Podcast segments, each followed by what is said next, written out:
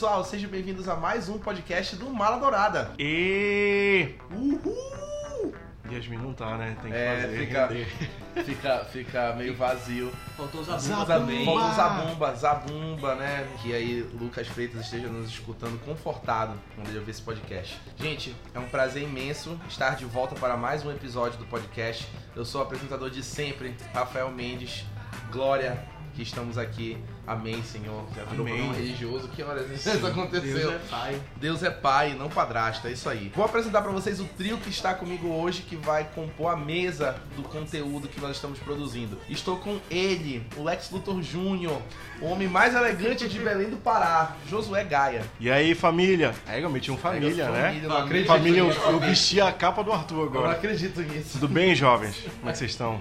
Beijo. Também estou com ele, Matheus Salada. Fala pessoal, eu vim aqui só pra falar que How I Met Your Mother é muito melhor que Friends. Epa, começou Eita, já. e que é isso? O conteúdo já tá aqui afiado. Frenético. Eu tô, tô tá sentindo verdade. uma alfinetada aqui na reta, né? e estou com a nossa convidada de hoje, Débora Vieira. Salve de palmas.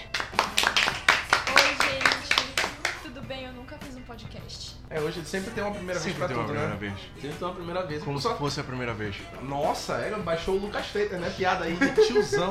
Humor e piada. Humor e piadas, né? Pura peripécia. Inclusive, hoje o nosso equipamento de gravação de áudio está... to- Captação de Captação de áudio, chique. Tá totalmente patrocinado pela Débora. Débora arranjou um microfone aqui que eu tô me sentindo nos anos 30, Uou. gravando uma música tipo. Clássico. É, um As clássico. telefonistas. As telefonistas. Nossa, só o José tá muito afiado. É o rei das Tipo, treinando antes Eu de fiquei o treinando.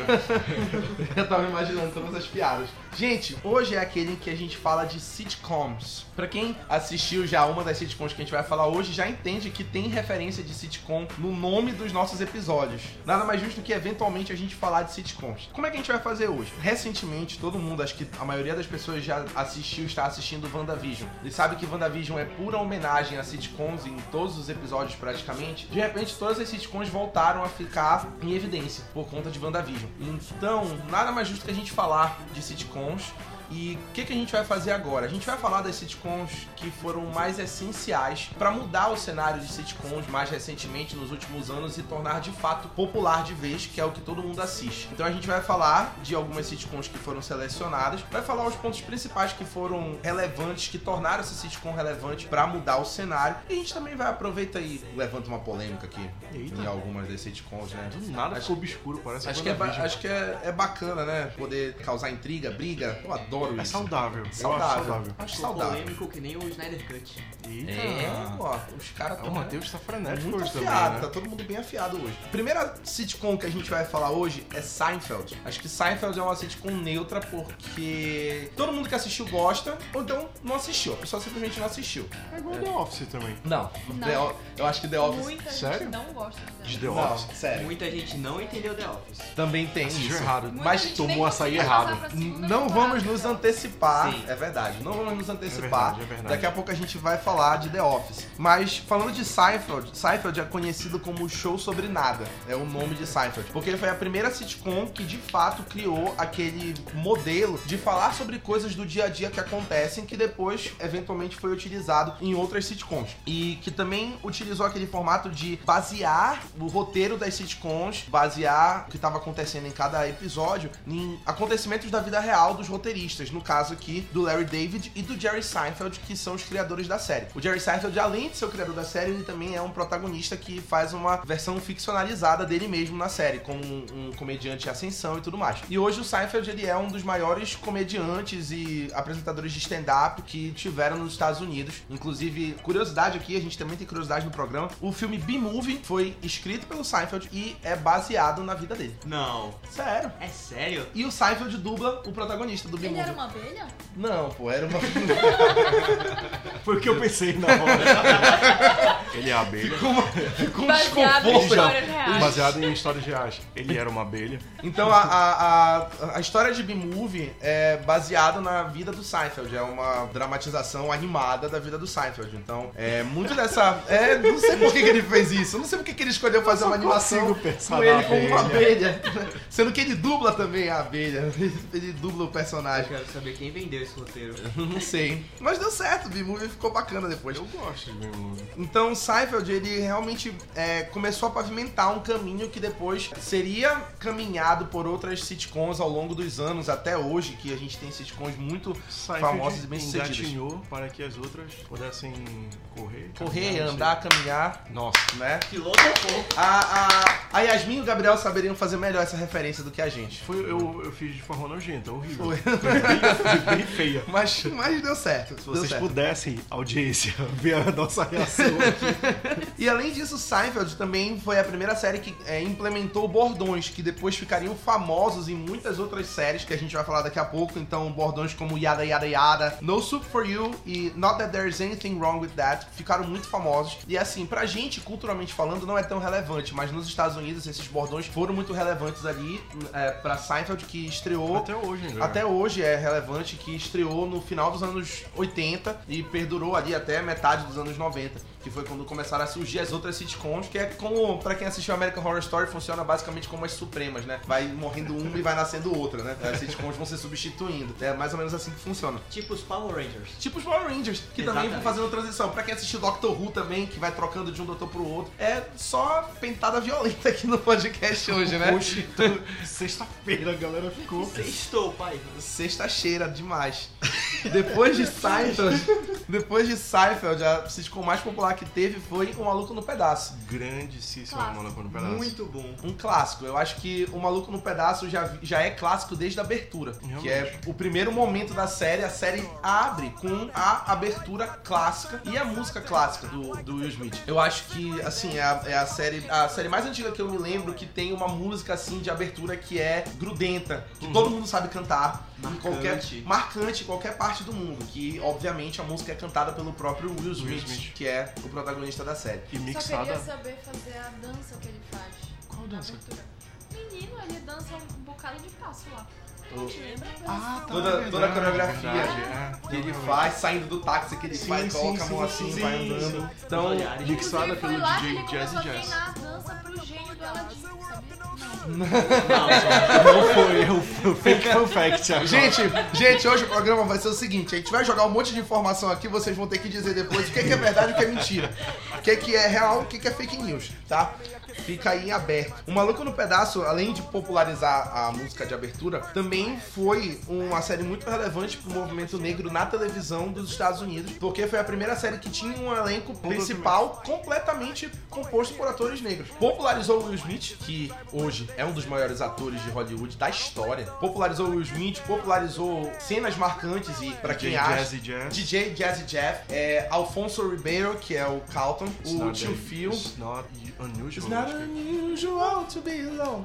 Everyone vai tá, tá, tá tocando no fundo agora essa. Popularizou também o James Avery, que é o tio Phil, que Deus o tenha, que foi o único do elenco que já faleceu. É, ficou muito popular porque, assim, o Maluco no Pedaço foi muito aclamado. E era só negros no elenco. Então foi muito relevante pra popularizar isso também. E tinha muita gente, hoje eu vejo na internet, muita gente falando que o Maluco no Pedaço era bom porque não levantava nenhuma questão, assim, preconceituosa, racial, sendo que falava o tempo todo. A pessoa não assistiu direito. Tem uma cena muito marcante que tem vários memes com ela, memes ou imagens, né? não sei se é meme de fato, que é do Jazz, né, no, no tribunal de mão levantada na frente do Sim. policial. Aí o tio Phil fala, pode abaixar a mão, Tá Jazz. Ele tá louco, o senhor, ele pode me dar três tiros de advertência na costa. então, é, ele A trata... já falava sobre isso. Já falava sobre isso, né? Então trata com humor, mas é um assunto sério, mas já falava sobre isso lá nos anos 90. Tem, inclusive, muita, tem muita teoria em cima de um maluco no pedaço. Todo mundo diz que, na verdade, o Bel Air, né, que é o bairro pra, que- pra onde ele vai, é o céu. Que ele morreu na briga com os jogadores de basquete na abertura. Sexta-cheira hoje. É. Com força. Sério? Nunca ouvi essa Vocês teoria. nunca ouviram? Não, Daquela é cena nova de abertura, quando ele tem a briga com os jogadores de basquete, ele morre na briga. E aí, tipo assim, Bel Air é o céu. Então ele vai pra Bel Air porque ele vai encontrar o resto da família dele que já morreu. Então ali Do gente- nada ficou creepy o bagulho. Ficou, ficou, teoria. Tem várias, tem ficou muito sombrio do Tem nada. várias teorias assim. O Carlton seria o quê? Um anjinho assim? Basicamente, seriam Todos tudo eles. família ou anjos lá no céu e o Will teria morrido ali. Inclusive tem uma, uma história. não Tem gostei muito, não. Não simpatizei com essa Mas teoria. muita gente, muita gente bota fé que realmente é isso. Gente, Qual a quem, necessidade? quem a sitcom que passa depois da morte é The Good Place, né? Mas isso vai ser pra Sim, depois. mas né? isso, é mas isso realmente tá, tá claro que é depois da morte, não é uma Eu não teoria. quero acreditar nisso. O Maluco no Pedaço é série do almoço. É Exatamente. série que a gente chegava É, do série- colégio, É. vamos relaxar. É série do almoço, Pedaço. série do almoço. Mas eu sério não- que a gente come pizza. Assim, Pizza gelada. E é uma, das, é uma das séries que ficou muito popular aqui no Brasil com a dublagem brasileira. Então, por exemplo, tem série que a gente só Abraço assiste. para Manolo, Mano, Manolo, Manolo Rey. Manolo Rei, que dubla o Will Smith na série. É um dos maiores dubladores da história do Brasil. A voz da CCXP. A voz da inclusive. CCXP, inclusive. Então, é, todo mundo assistia dublado. Eu não conheço uma pessoa no Brasil que assista o Maluco no Pedaço Eu Legendado. acho que no Brasil também ficou. Eu assisti legendado também. O que mais vocês assistem dublado? Quem assiste? As branquelas? Tu assiste dublado? Legendado, Débora? Fala aí pra mim. Eventualmente sim. Dependendo da minha vibe do dia. Claro que eu assisto. Os Incríveis, legendado. Não, não, animação a Em gente. inglês, é, Frozen, a família legendado. Par. Aí, Frozen a é família dublado. Par. Pera. Frozen dublado. Eu apatrei as crianças dublado. Não, não, não dá, não dá. Não dá, é dublado. Não, Rafa, é. Tem que respeitar o Manolo Rei, né? Na- tem que respeitar.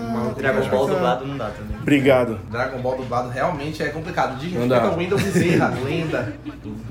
E Oi, eu sou o? Goku. Diz respeito àquele cara que dublava o Harry. Potter, que já até faleceu, né? Aquele cara, Meu você sabia? Tá sabendo legal, né? nossa, Tá Gente, o dublador do O Harry dublador do Potter. Harry Potter Ele morreu morreu? há muitos Ele anos. morreu? Gente! Não, é sério? Gente, É ele sério, morreu há gente. muitos anos. Gente, ele, é- ele era policial. Ele era policial Ele era trabalhava policial. dublador. Ele morreu, acho que foi numa operação na favela. Tem uns 5, Caralho, 6 anos isso. Juro, juro. É verdade. Muito Mórbidos. hoje, né? Exatamente. Bom, continuando, depois do Maluco no Pedaço, a série que veio em sequência, que também moldou, que é a série que é considerada por muitos a melhor sitcom de todos os tempos. Sensatos, eu diria, Não, essas pessoas. não. Esse Calma, muitos, calma, eu diria calma. sensatos. A, a, a, a Débora tá até caracterizada com a série, vocês não podem ver, mas entenda a minha, a minha descrição aí. Obviamente estamos falando de Friends, que estreou ali em 95, foi até 2005 e é considerada uma das melhores séries, a melhor sitcom já feita por muita gente. Sim, Friends- lúcidos. Friends tem um efeito assim, ou tu ama Friends ou tu odeia Friends. Eu vejo muita gente falando mal de Friends também, dizendo que Friends não é engraçado, foi escrito pelo Nego Di, já vi gente falar isso. Essa foi bem ruim. Nossa. Gente falar isso. Muito pesado. Horrível. Friends, Friends é a série mais engraçada do mundo porque o Nego Di escreveu, cara. Gente, Pegaram pesado, pegou pesado nessa. Realmente, acho que eu. E Friends pegou totalmente o gancho de Seinfeld, falando daquela coisa de dia a dia, dos jovens e tudo mais. Teve um elenco, que é o sexteto protagonista, que é talentoso, e todos eles ficaram muito famosos. Obviamente, uns ficaram mais famosos do que outros, mas todos eles ficaram muito famosos. Friends teve um impacto cultural muito grande, porque implementou muitas piadas recorrentes que aconteceram ao longo da série e que todo mundo fala até hoje. Como, por exemplo, a clássica ex-namorada do Chandler que fala Oh my god. Janice. Qualquer momento que fala é uma ex-namorada do Chandler. Qual? Quando ela começa a falar isso, a gente já sabe que é a Janice. Ou então, o bordão do Joey.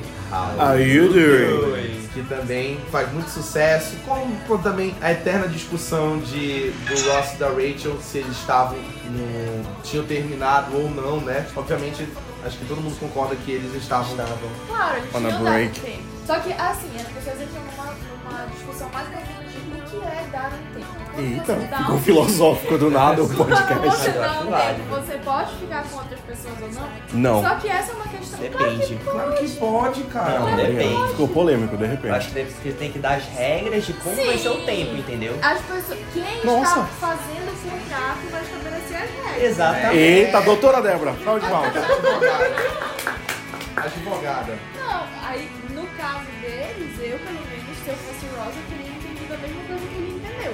A besteira que ele fez foi ter mentido pra ela, ter escondido a menina e pipipopopô.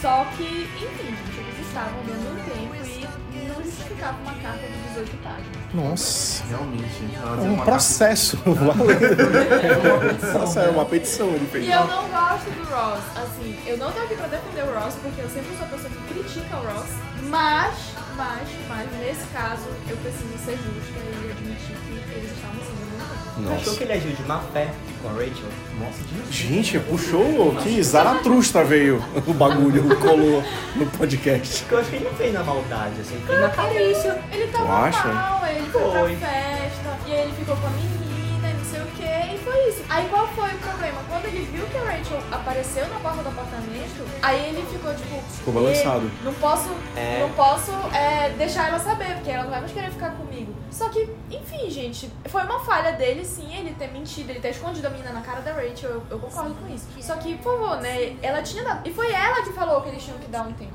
Então, enfim. Não excluindo todos os outros erros do Ross, porque o Ross faz muita merda. Mas. Acho que ele é o personagem mais irregular da, dos Realmente. seis, né? É, é o mais odiado, sem É sombra o de mais dúvida. odiado, sem sombra de dúvidas. Gente, tem uma cena muito boa com o Ross, só pegando o gancho que a gente tá falando dele, que eles estão no hospital, aí perguntam assim, ah, tem algum doutor aqui? Aí o Ross fala, eu?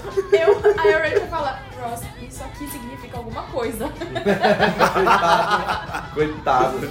E, a- assim, muita gente critica Friends até pela, pela questão da- das piadas, dos comentários, do contexto. Mas é aquela história, né? Uma série dos anos 90. Então, acho que pra época é uma série que já, já tinha alcançado muita coisa, né? Até por ter, assim, tinha três protagonistas mulheres, né? Obviamente, o elenco todo era branco, não tinha nenhum negro, mas a gente lida com o contexto que a gente tem. Uma série dentro dos anos 90, acho que já foi uma série que quebrou muitas barreiras ali, Friends, mesmo com os percalços que tinha, né? Eu acho assim que, apesar de todas as problematizações que a gente possa fazer, né? E é possível sim, cara, a gente tá em 2021, né? Pra época a série foi super de vanguarda. Por exemplo, o fato da.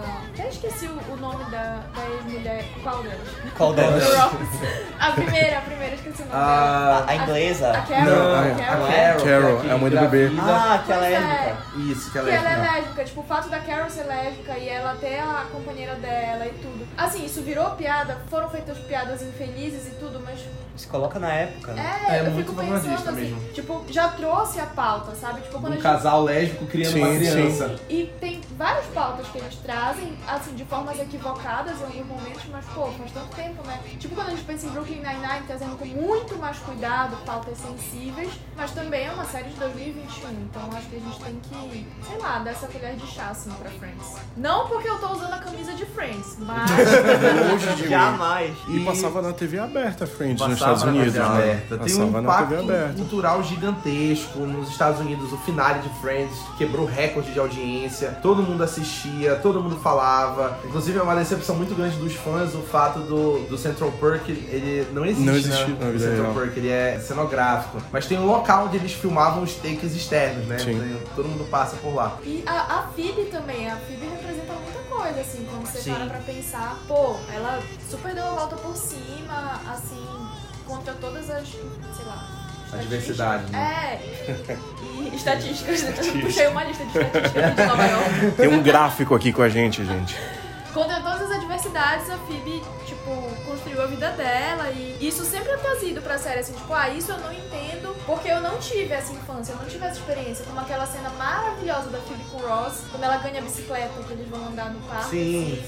sim. Nossa, gente, muito bom. É muito boa. É muito boa mesmo. Isso é umas coisas muito sutis, tem que prestar muita atenção no texto pra entender. É muito, é muito bacana como eles tratam a realidade de cada um, o fato da Rachel ter vindo completamente mimada, privilegiada, É. e depois ela ir arrumar um emprego e ir se desconstruindo. Acordou É, pro mundo. o, o problema da Mônica de lidar com o fato dela ser ex-obesa e que ela sofreu muito preconceito com isso na, na época do colégio. Do E que Chandler tem um, um pai que é uma mulher trans. E isso, Chandler Nossa, tinha um pai que era uma mulher disso, trans, obrigado. né? Tinha a mãe e a mulher trans que era o pai dele, então também tem isso, tem toda, é, realmente pra E, frente. e Os- o as- amadurecimento de todos os personagens, né? Quando a gente para pra pensar, por exemplo, o Chandler, ele era super inseguro.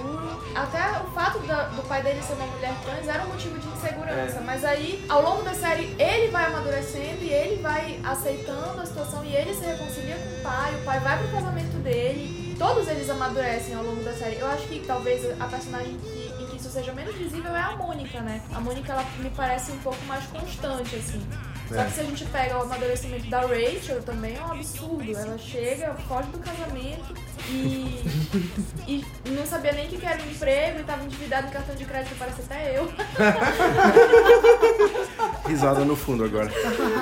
Mas sou eu que pago o meu.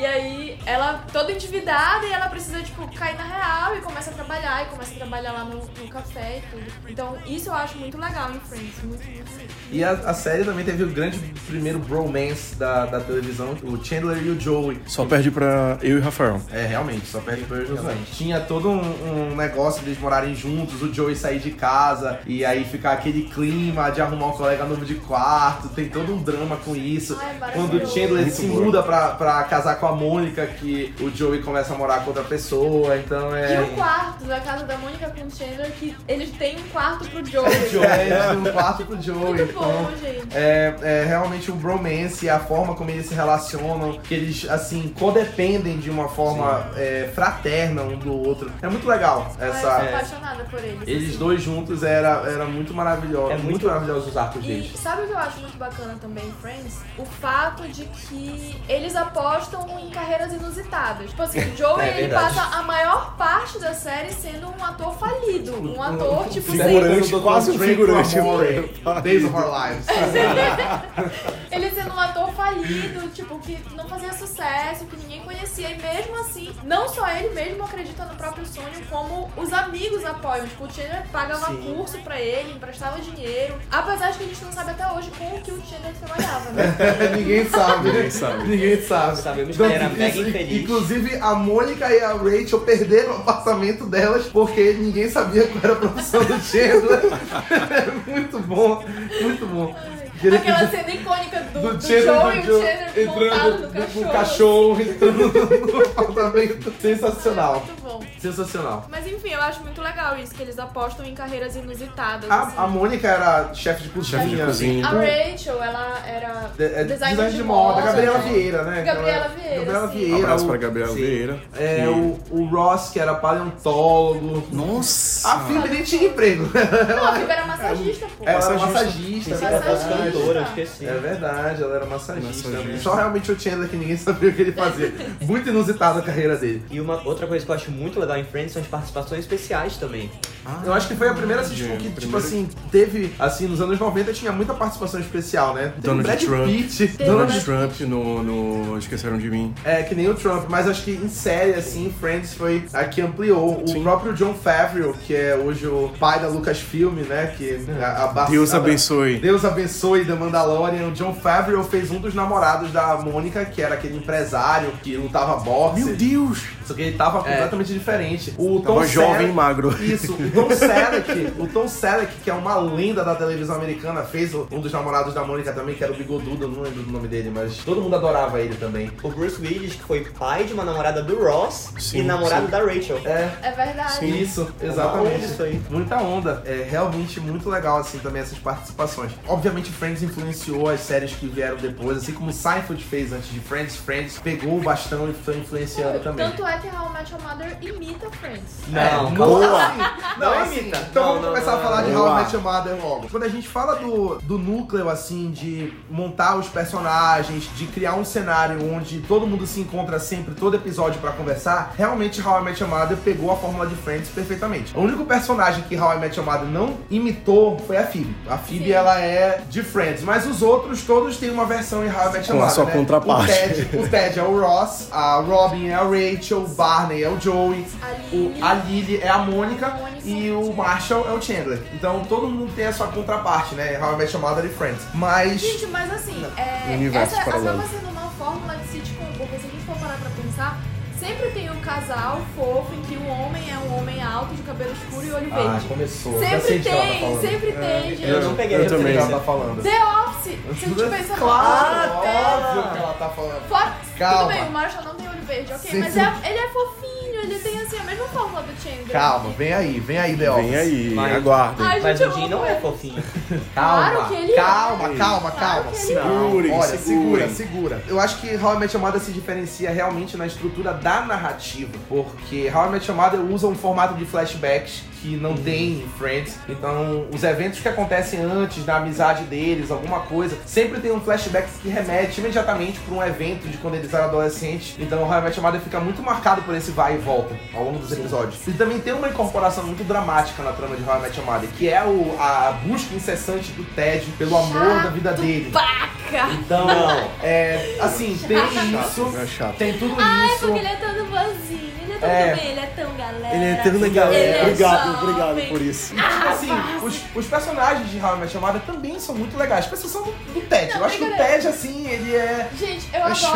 How I Met Your Mother, mas É cansativo sério, o assim, arco tem dele. horas assim que... É. Nossa, o, Eu acho o que- Ted é... Eu acho que a gente se segura em How I Met Your Mother muito mais pelos outros personagens do que No pelo Barney, Ted. É o que é. O. Barney é o um melhor. espetáculo à Um parte. espetáculo. O Barney é um espetáculo à parte. Isso fica muito melhor quando a gente sabe que o Neil Patrick Harris é completamente o oposto, O oposto. do que o Barney é, propõe. Né? Ele é um homem de família, ele tem o marido dele com os filhos. Então, toda essa questão assim, familiar, que ele é uma pessoa muito quietinha, muito pacífica. E o Barney é literalmente É um cachorrão. a, a O pessoa. autor do Ele, ele é, ele é basicamente. Nossa. Ele é basicamente o boto dos Estados Unidos, o Barney. Totalmente. Morto dos Estados Obrigado. Unidos. Essa tua referência É, foi preciosa, Rafael. Referências regionais Bala Dourada. É, Cidade? Invisível mandou uma- Cidade Invisível mandou um- Sonha, sonha em fazer o que eu fiz aqui agora. Verdade. Então o Barney, ele criou literalmente o playbook que a gente falou aqui. Tem uma que história é- muito melhor que a do Ted. Tem uma história muito melhor que a do Ted de, de origem, até de origem, De como ele origem. virou. então, Ah, tem o Vader. playbook que tem. Eu tenho. Eu, eu comprei o playbook e o É Bro sério? Code, Eles venderam em livros de Eu já verdade. vi, já vi. Cara, o playbook é cada jogada que tu fica Aula. chocado como funciona. É aulas, Aulas cria. É aulas cria total. Eu, eu quero saber, Rafa Mendes, você já usou alguma estratégia do Jamais Playbook? usei o playbook na minha vida. Jamais usei o playbook Gente, na minha vida. Eu Tem também aquele nunca usei. episódio que ele- eles vão pro aeroporto, aí eles jogam a mala assim, na, naquele negócio que roda com um monte de mala. Esteira. Não sei o nome. Esse. Disponha. Esteira. Aí eles jogam e ficam esperando as mulheres aparecerem. Aí a- ele- eles gostam de duas, entram no avião e eles vão pro avião pra Filadélfia. E aí o, o Marshall vai no carro. Fede! Cara, e é muito bom. o- A Eu Tem uma jogada muito boa do, do Bro Code, do, desculpa, do playbook, que é a- o Nacho. Bro Code, Que é eu quando achei tu, genial. tu, tu tá no bar, espera alguém comer um nacho e falar, esse nacho é muito delicioso. Aí você vira pra pessoa e fala, prazer, Jim Nacho. Inventor do nacho. é uma jogada do Barney. O mais Eu achei maravilhoso. Dá pra é adaptar pra pessoas caipirinha aqui no Brasil. É. Acreditarem, gente. Eu não me imagino acreditando numa coisa dessa. mas Acreditarem. As pessoas acreditavam, mas assim, Oi. assim como o Joey encantava qualquer pessoa falando How you doing? Todo mundo acredita nas coisas que o Barney fala. Então Sim. talvez se fosse o Barney me falando, eu ia acreditar. Talvez, lá. né? Mas eu acho engraçado que o Joey não se esforçava, ele só mandava How you doing. O Barney se esforça É. pra um É, caralho. ele dá o sangue, ele dá o, é, ele dá o sangue. É, ele tem uma que ele diz assim, ele volta no tempo, que ele diz assim, eu sou um viajante do tempo. Você é a mãe do futuro salvador, tipo o Exterminador do Futuro. Você é tipo a Nossa. Sarah Connor. Você tem que é, transar com aquele cara pra ter um filho, não sei o que e tal. E a mulher acreditava ia pra cima do Barney. E assim, ele conseguia alguém. E tem o bordão clássico também, que é o É, o Ted tinha também a história do Wingman, que eles se ajudavam Sim. pra arranjar pessoas. E o, meu Deus, wait for it. Wait for Wait it. Ah, for esse é um it. clássico. Muito This is gonna bom. be legend. Wait for it. Dairy! Legendary! Tinha também a história do terno, que ele sempre dizia Sim. que o terno era em ocasiões muito especiais. Todas-? Na verdade, todas, sempre tem toda, que estar de to- terno. sempre ele tá de terno Ele pra tinha um pijama de terno. Tinha um pijama de terno. A única situação onde ele não usa terno é no funeral. No funeral ele vai de, de moletom. Não, e quando ele quer pegar uma menina que ela não gosta de ternos. e aí ele também não usa. Então, gente, Aulas cria, totalmente Aulas cria.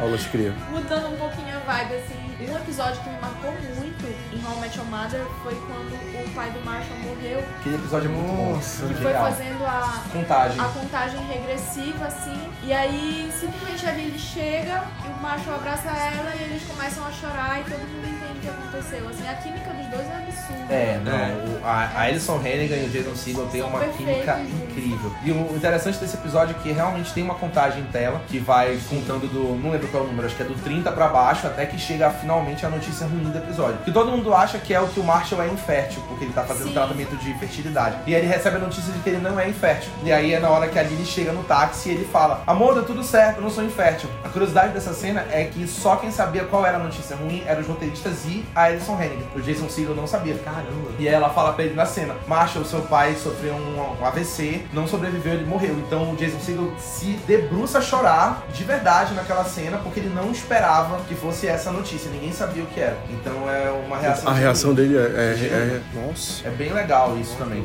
Muita gente critica How I Met Your Mother pela forma como ele leva nove temporadas pra contar como chegou a Horrível, mãe. horrível. E também a, a última temporada que se leva assim umas 72 horas antes do casamento do Barney e da Robin, pra no final, no último episódio, eles se divorciarem 10 minutos depois. Então, todo mundo fala que é onde chega o polêmico final de How I Met Your Mother Eu amo esse final. que, assim, divide. Eu particularmente eu gosto do final de How I Met Your Mother. Então é, é literalmente ame ou odeie também, que nem a gente falou ainda agora. É, o final de How I Met Your Mother é ame ou odeie. Então, ou tu gosta muito do final de How I Met Your Mother, ou tu detesta. Tanto Odeio. Que, tanto que é, Eu detesto, o- por os exemplo. produtores lançaram depois o final alternativo, que não termina do Eles jeito... que- arregaram. Eles arregaram. Eles Eles arregaram. arregaram. Mas Eles é muito arregaram. Mas o problema é que assim, qual é a minha crítica ao final de How I Met Your Mother? Lá vamos nós. Senta que lá vem a história. Entra a vinheta agora do Castelo Hatboom. É do Castelo Hatboom, né? Não lembro, acho que é. A Robin passou nove temporadas, não ignorando, mas assim, Debochando. jogando com o Ted, sabe? Ele é chato, ele é chato, eu também acho. Só que assim, toda vez que ele dava um passo pra seguir em frente, parecia que ela queria de volta o domínio sobre ele, sabe? E isso me incomoda profundamente, assim. Eu acho a Robin, nossa, uma... Tóxica. uma- Calma, vamos lá, eu ia falar dela. Ela é escrota. Eu acho ela uma profissional foda, assim, tipo, ela é uma mulher independente, ela vai atrás dos sonhos dela e ela se muda, ela não tem medo de arriscar. Isso eu acho sensacional. Só que quando se trata do Ted, parece que ela nunca quer perder as rédeas sobre ele. Toda vez que ele começa a caminhar, ela quer ele de volta e ela. Mas só como step, assim. Sim, ela sempre fica usando ele de muleta emocional Uhum. pra um vazio que talvez ela tenha. Pelo menos é o que me parece, assim, quando ele vai se casar, ela fica incomodada. Sim. Isso me incomoda muito na Robin e no fato do Ted ter terminado com ela, porque ele passou a série inteira, tipo, correndo atrás dela e não defendendo o Ted, porque ele é um saco, mas assim, pô, a gente passou nove temporadas assistindo a essa série pra chegar no final e ele ficar com a Robin, que foi a pessoa que ficou jogando com ele a série inteira. Ah, mas seu problema é o fato do Ted ficar com a Robin. Assim, eu não sou muito fã da Robin. Hum. Eu acho ela meio, né, Meh. sei lá. Né? Só que, tipo, no final, pô, cara, já passou por tudo aquilo. Aí ele ficou com a mãe, aí a mãe morre e ele fica com a Robin. É um retrocesso, tu acha? É, eu achei, porque ele, ela passou a série inteira jogando com ele. É isso que me aborrece, entendeu? Não, pois é. Tipo, tem, tem muitas cenas que eu ficava profundamente incomodada, sabe? E não passando pano pro Ted, não, porque ele vacila demais, mas. É, no meu caso, eu acho que o final de How I Met Your Mother é tão bom. Concordo com tudo que tu disse, mas eu acho que o problema do final não é que ele é ruim, ele é mal feito. Porque é uma temporada inteira construindo pra você torcer pelo Barney e pela Robin pra acabar com tudo isso em só dois episódios.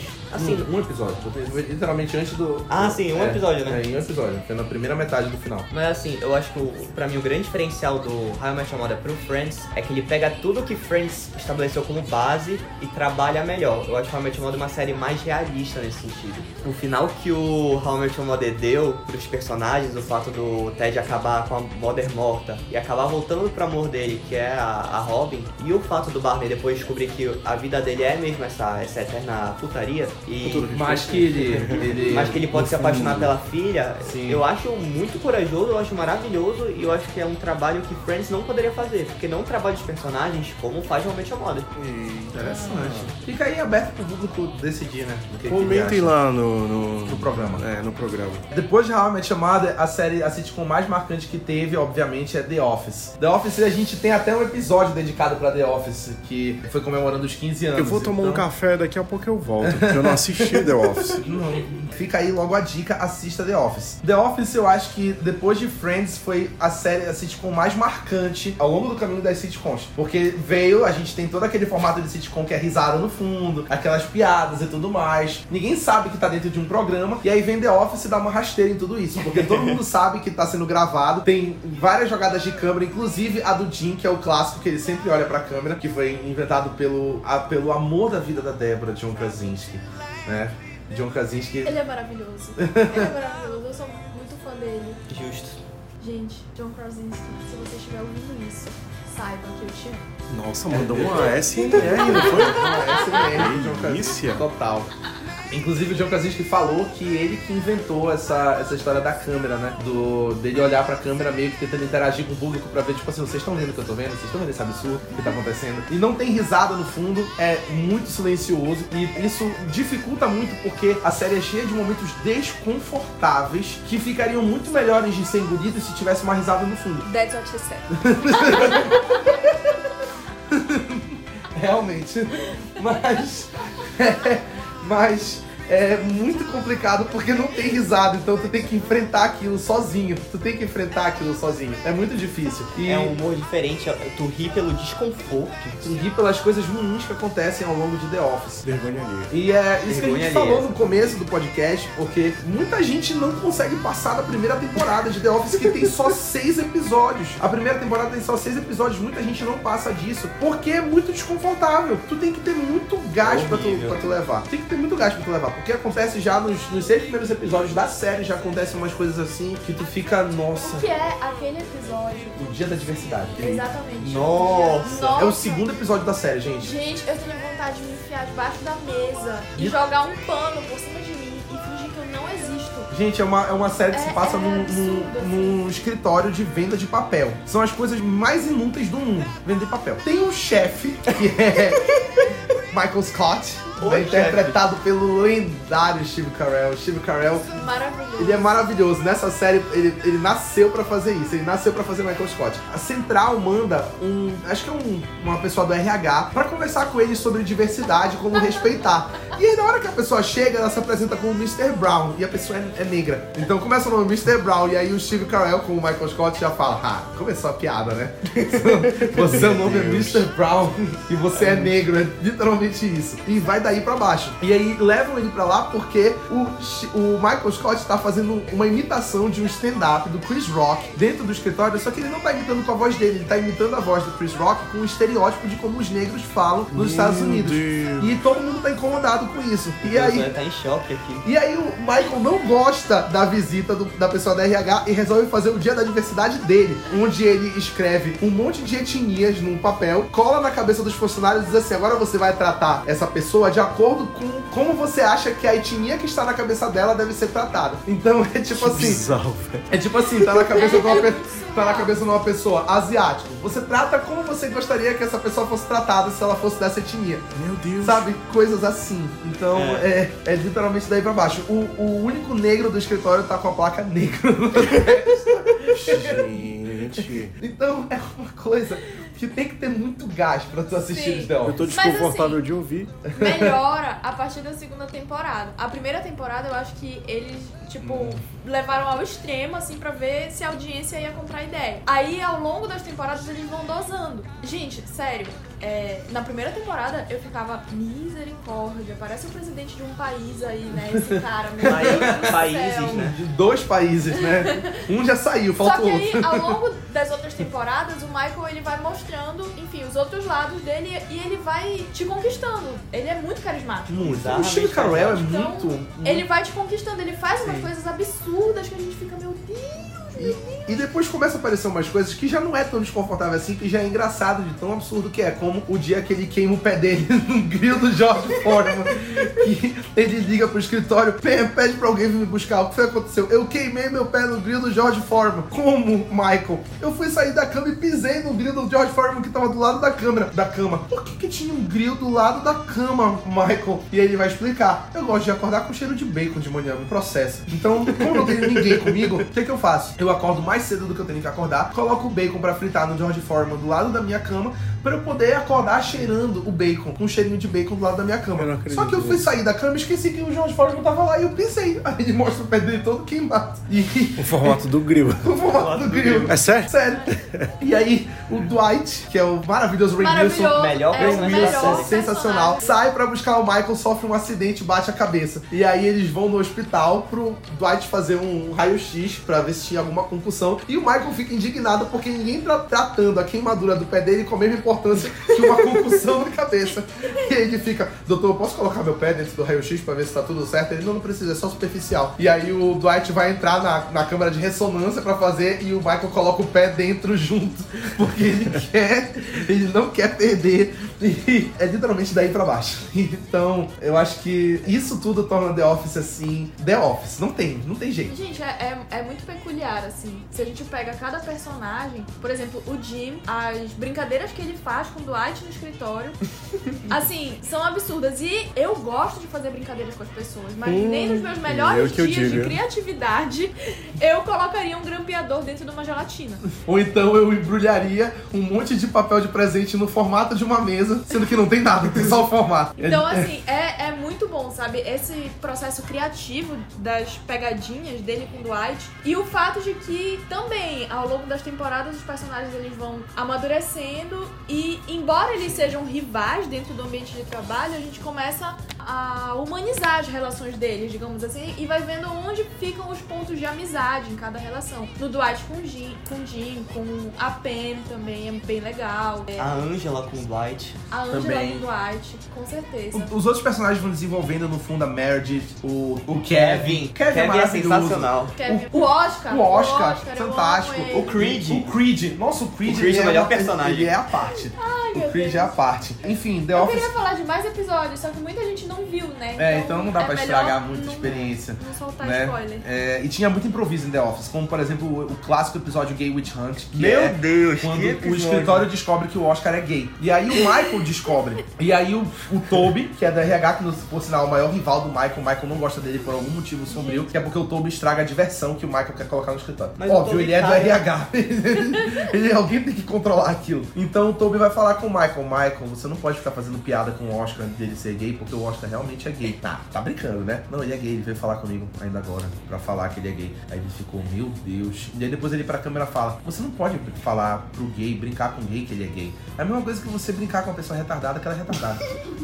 ele fala literalmente assim, não pode, a graça é quando a pessoa não é.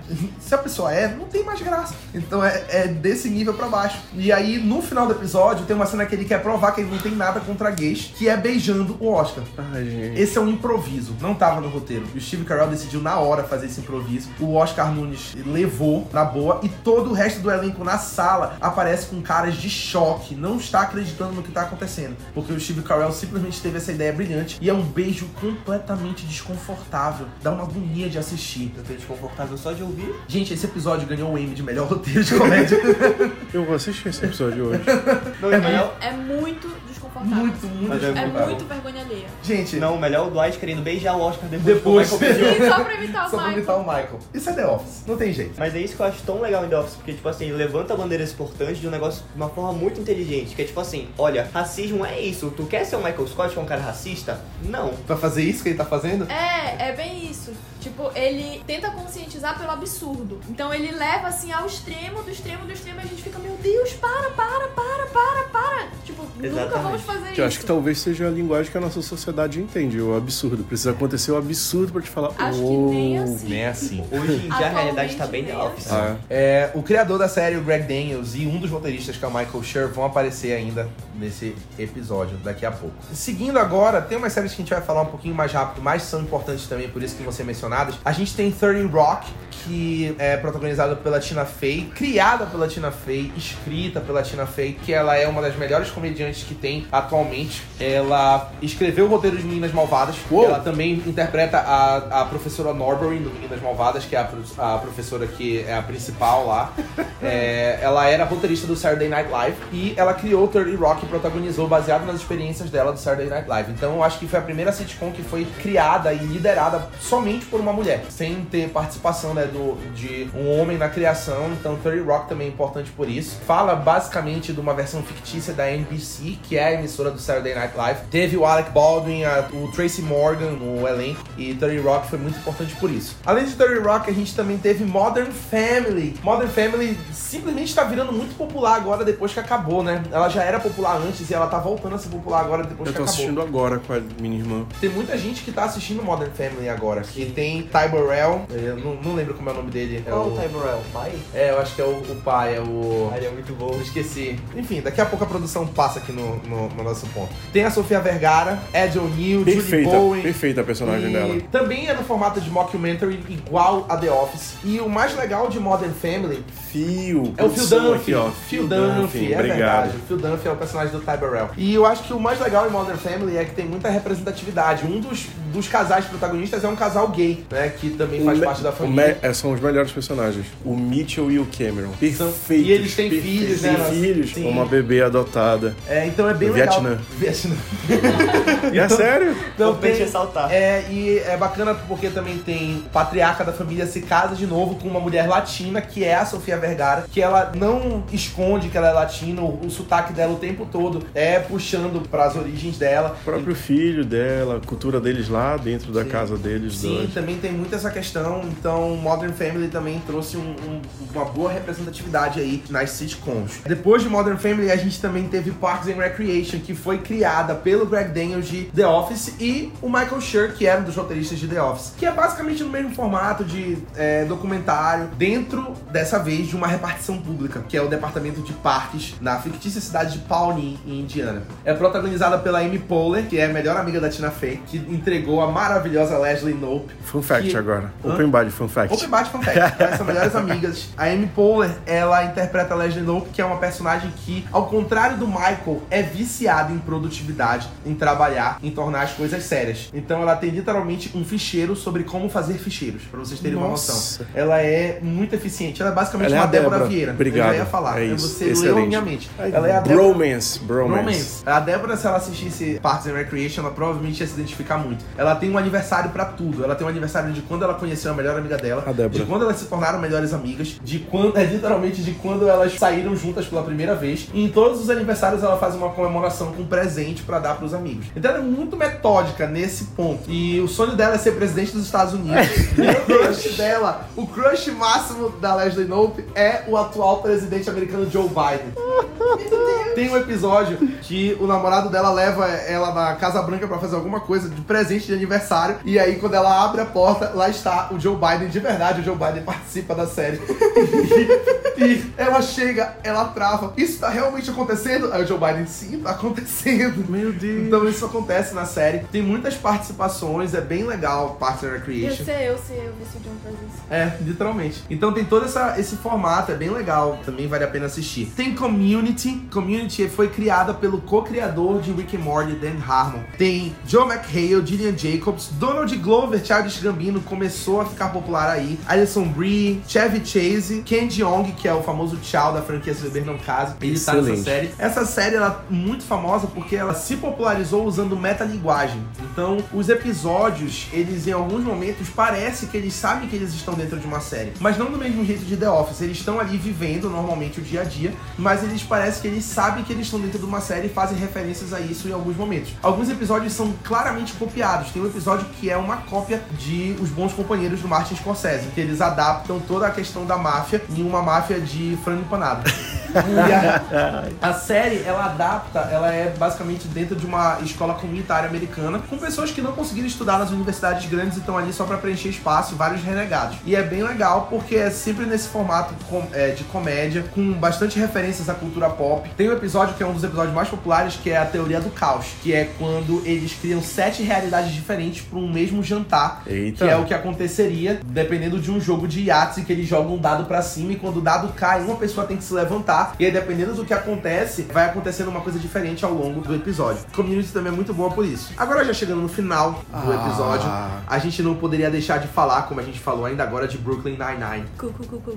Cool, cool, cool, cool, cool, cool, cool, cool, cool, cool, cool. Nine-Nine, então Title of your sex tape. Title of Your Sex Tape. Se alguém achava que Title of Your Sex Tape era muito parecida com That's What She Said do The Office, é porque o Michael Schur, que era roteirista de The Office, é o co-criador de Brooklyn Nine-Nine. Então, tá tudo interligado. Acho que Brooklyn Nine-Nine é a sitcom mais popular atualmente, que inclusive vai terminar agora na próxima temporada, na oitava, que estreia esse ano. Ah, Vai terminar a Brooklyn Nine-Nine. E ela também ficou muito famosa também por representatividade. Ela é- tinha duas personagens mulheres latinas na série. Ela tem, que é a Rosa e a Amy. Também tem o Terry, que é um, um homem negro grande, que o, pô, o Terry Crews ele é enorme, né? E Ele que é lindo. E que é muito frágil. Então ele não tem aquele estereótipo de homem grande que é tem toda aquela masculinidade pra preservar. Ele é um homem frágil, que tem medo pelas filhas, que sofre com racismo, tem traumas. E o Extremamente pro- vaidoso. extremamente vaidoso. Me E o identifico. é verdade.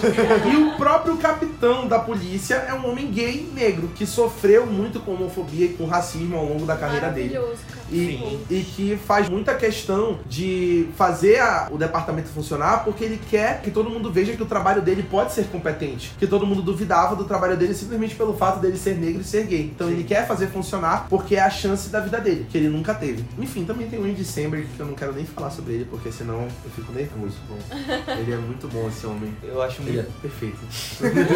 eu fico nervoso real. Ele mexe comigo. o que eu acho muito da hora do Brooklyn Nine-Nine é que ele faz um trabalho muito bonito de desconstruir masculinidade tóxica, assim. É.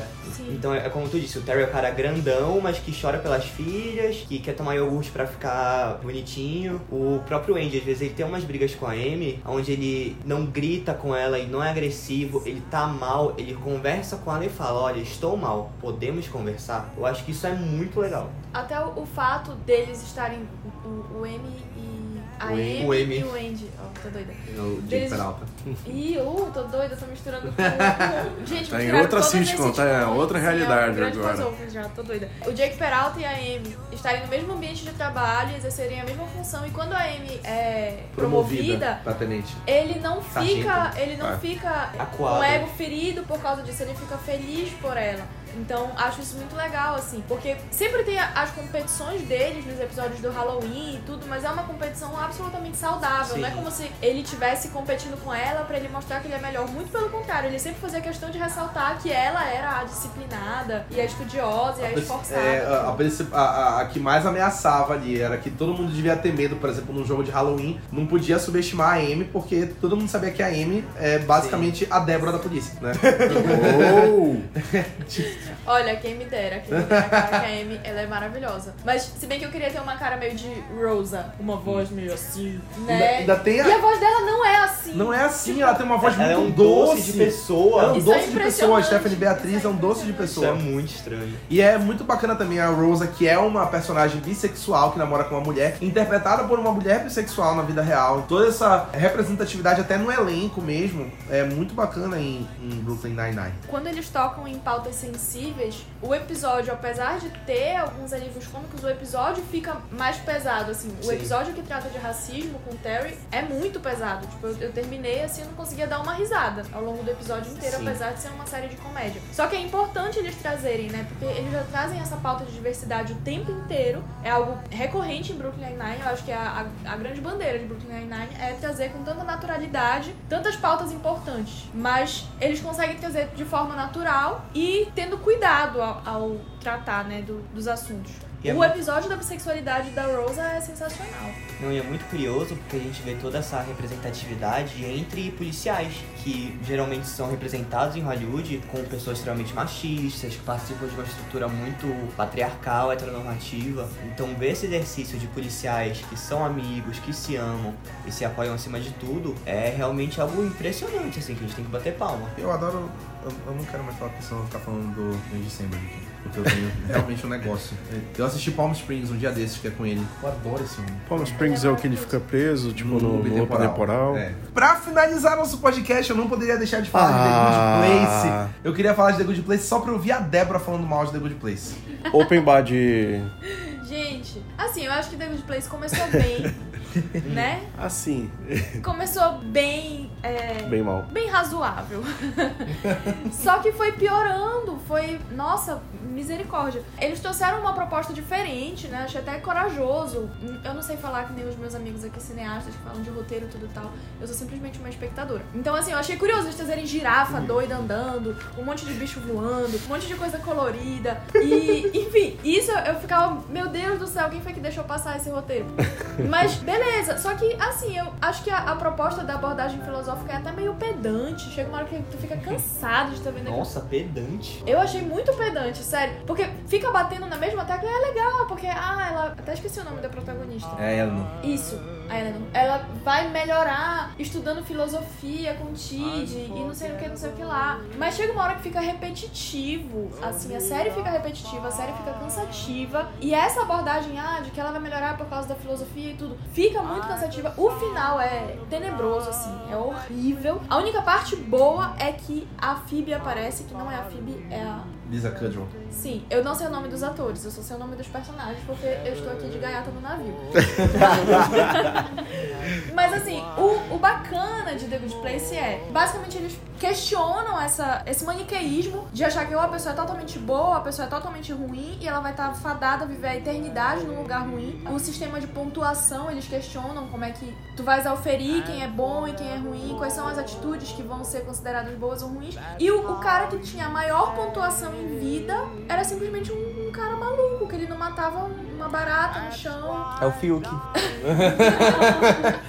É o Fiuk. Homem, branco, cis, hétero, privilegiado. Nossa. É uma ameaça. Então, enfim, cara, eu achei assim, The Good Place cansativa, cansativa. Assisti até o final, até porque são poucas temporadas, só que eu fiquei bem, sei lá, acho um desperdício de tempo. Se você puder não ver, não veja. Nossa! Nossa. Esse, Eu achei final ousado. foi, né? É um Uau. desperdício de tempo. não- eu, eu achei, sério, eu poderia ver de novo Friends, mas não gostei de, de The Good Place. Desculpem, minha opinião extremamente, assim, radical, mas eu realmente não gostei. Não, pois é, eu concordo contigo, que eu juro de coração que eu tentei ver Good Place. Eu acho que a, a proposta da série é muito boa. Só que a Kristen Bell não atua bem. Ela é uma personagem super sem graça. O personagem que melhor funciona é o professor dela. Sendo que ele só existe porque tem essa piada dela se tornar uma pessoa boa estudando filosofia. Enfim, que a gente sabe que não acontece. Ninguém fica correto estudando direito, muito pelo contrário. Nossa. É, Eu acho- hoje tá- eu destilei o ódio agora. Frenético. É óbvio que o humor é algo muito subjetivo, mas pra mim o humor de The Good Place não funciona. Até Met Your Mother, que é uma série um pouquinho menos engraçada, eu acho infinitamente superior que Good Place Nossa, em não termos tem de nem humor. comparação. Sem comparação, assim. Em How Met Your Mother, eu dou risada de gargalhar, sabe? Assim, tem episódio que é, nossa, Sim. muito bom, mesmo sendo um humor duvidoso às vezes. Só que em The Good Place, eu ficava assim, gente, eu tô cansada já disso. E, nossa, aquele episódio das, das Genesis, tem várias Genesis, e a Sim. gente escolher a Genesis certa. Eu já tava, meu Deus, isso nunca vai acabar, essa série. Eu já tava, tipo, eu só queria saber como ia terminar aquilo, sabe? E, enfim, eu acho que é legal, assim, falando os pontos bons da série, né? Já que eu só falei coisa ruim. Imagina. A série, ela é, é legal quando, quando ela traz a. É legal, a- é mesmo? Não, a série não é legal, mas o que é, o que é legal na série? O fato dela trazer a possibilidade da pessoa melhorar a partir de reflexões filosóficas, só que não funciona, ela não, não consegue atingir o objetivo proposto. O fato de questionar o sistema de pontos do que é considerado uma pessoa boa ou uma pessoa ruim. E como todas as pessoas que estavam lá eram consideradas ruins, já que elas estavam no, no, no lugar Bad ruim, place. né? Ao longo da série eles vão mostrando fragilidades das personagens e coisas que talvez até não é que justificassem, mas assim, explicassem o, o porquê das atitudes que elas tomaram em vida que foram consideradas ruins. Então, aí a gente começa a se questionar. O, o julgamento que se faz sobre as pessoas, a gente mesmo em vida, eu mesma refleti sobre isso ao longo da série, né? E, enfim, essa, essa questão de ah, vai pro céu, vai pro inferno, o bem, o mal. Isso eu acho que são. Essas eu acho que são reflexões válidas que a série trouxe. E o fato de que, também, uma reflexão que eu achei muito legal, eles todos melhoraram a partir do momento em que eles se uniram e viraram amigos. E a amizade tornou cada um deles melhores ao ponto deles poderem cogitar ir pra um lugar melhor do que o Bad Place. Então, enfim, se fosse pra eu falar alguma coisa boa de The Good Place, seria isso. Mas de resto, realmente, eu acho uma série muito insossa. Eu, eu acho engraçado que a Débora faz todo um discurso de por que Eu ia Good falar isso uma série agora. muito boa. Não Ela, não, que mas eu acho muito insosso no final. Não, sabe o que, o que- boa, o que pareceu? Sabe o que pareceu pra mim? Parece a professora da faculdade. Gente, eu achei excelente a apresentação de vocês. 4,75. que isso? The Good Place, papapá, papapá. Insosso. Não gosta. Horrível. Essa foi a melhor nota da turma, 5 de 10. É, é, depende do ponto de vista, Vamos né? começar da maior. Depende do, do- do referencial. Fica aí o convite pra vocês assistirem The Good Place pra ver se tem a mesma percepção da, da Débora, né? Ou então do Matheus, não sei. E assim a gente encerra o nosso podcast sobre sitcoms. Eu, como sempre, queria agradecer o Josué e o Matheus, que fazem parte da melhor equipe de críticas e blog da cidade, né? O Mala Dourada é a melhor por causa deles, né? Eles, junto com Yasmin, Gabriel e Lucas. Nossa, não tenho nem palavras. Eu só realmente tô lá de enfeite. só, pra, só pra apresentar o podcast. Jamais, só pra apresentar o podcast. Também queria agradecer aqui minha queridíssima convidada, minha amiga Débora Vieira. Muito obrigado. Foram contribuições muito pertinentes. Se você quiser deixar suas redes sociais aí, um agradecimento para as pessoas te seguirem ou não. Se quiser continuar anônima, fica à vontade. Gente, eu vou falar porque agora meu próximo objetivo é virar global. Alô, liberal, me contrata. Não, sacanagem. Meu Instagram é arroba Débora Vieira. E é isso. Eu não sou tão legal quanto no podcast, mas de vez em quando sim. Sejam bem-vindos se vocês quiserem me seguir. Não sei se é assim que termina um podcast, afinal de contas, eu sou estreante aqui. Mas muito obrigada, Mala Dourada, pelo convite. Eu amei, vocês são demais. E sempre que vocês me chamarem pra participar, eu vou participar, nem seja pra falar besteira. Obrigado. Adoramos, É, é- é disso adoramos. que a gente gosta. Também queria agradecer a produção, um trabalho excelente de pesquisa aqui. Palmas pra produção que tava aqui no, no episódio. A gente tá contando com a produção nos últimos programas, né? Ultimamente, É tá? excelente. Alto a, equipe, nível. a equipe de produção tá fazendo um ótimo trabalho. A gente evolui, né? E é rápido, E não é? rápido. É excelente com notícias assim de última hora. Convido vocês a continuarem escutando os, os nossos episódios. A gente sempre tá aí com episódios ótimos. O próximo episódio vai ser sobre WandaVision. Eita. Então, já fiquem aí na ponta da cadeira. Lembre-se que em breve nós teremos episódios sobre Falcão e Soldado Invernal também. Aí Continuem ligados no Golden Hour, que vai continuar saindo, Golden Hour Extended. Nossas notícias, nossas críticas no feed. Sigam a gente no Twitter, Instagram, Facebook para continuar ligado em tudo que a gente está produzindo. E E leiam meu blog www.deboacondebora.blogspot.com. Rolou um jabá, pronto, assim. é uou, fiz um jabá. Uou! Aí no Aí jabá, assim, na hora do encerramento, ela pegou. Esse, esse jabá foi estilo Jequiti. Foi. Pum, jabá. Foi. Foi literalmente é? só uma pontadinha. Só uma pontadinha. Agora sim, tchau. Tchau! Até. Tchau.